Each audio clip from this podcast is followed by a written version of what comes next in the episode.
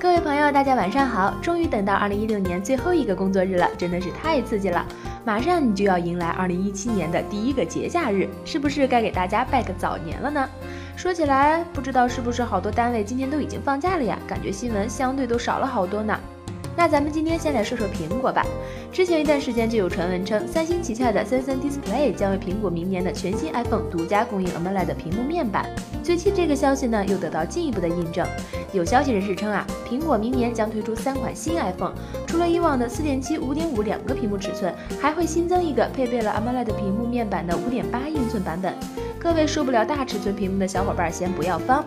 这个五点八英寸呢，因为是双曲面屏，所以实际可用的触摸区域并没有那么大，最多也就五点五寸左右吧，所以说还是凑合能用的。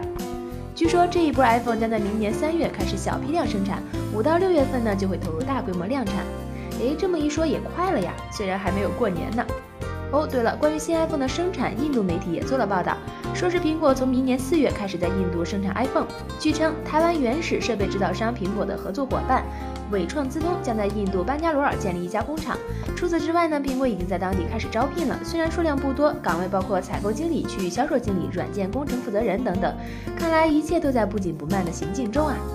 接下来我们再来说说三星，还是关于三星 Note 7的。看来今年三星的新闻啊是绕不开这个当红炸子鸡的事儿了。三星中国官方宣布，将从明年一月一日起执行新的国行版 Galaxy Note 7召回细则，有效期截止到一月三十一日。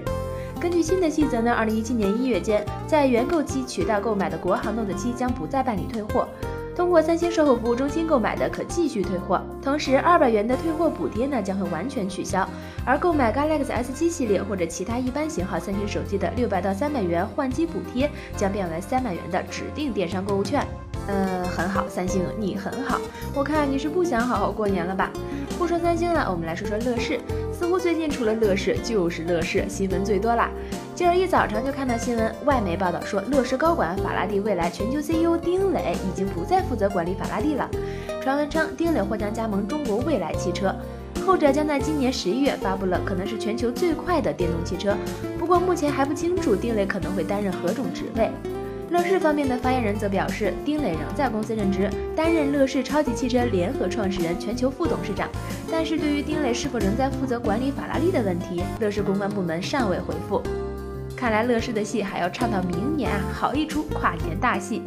最后，我们来说说网约车这个事儿。昨天，北京网约车司机从业资格进行首次考试。北京区域科目理论知识考试中呢，主要考核政策法规以及司机服务方面的内容。而参加考试的是出租车司机转岗网约车司机，所以考题中并没有英语口语内容。据好几位参考的司机说呀，考题并不难，题型有单选、多选、判断题，没有英语题，很多题基本是送分的。我们开出租时间长了，对这些内容都很熟。你瞧瞧，还是老司机厉害不是？关于这项考试，我也不想说什么了，就祝各位参考的司机大大们一切顺利吧。好啦，今年的晚报就是这样啦，祝大家新年快乐，希望大家继续关注凤凰 FM，关注凤凰科技和 Tax，我们明年见喽。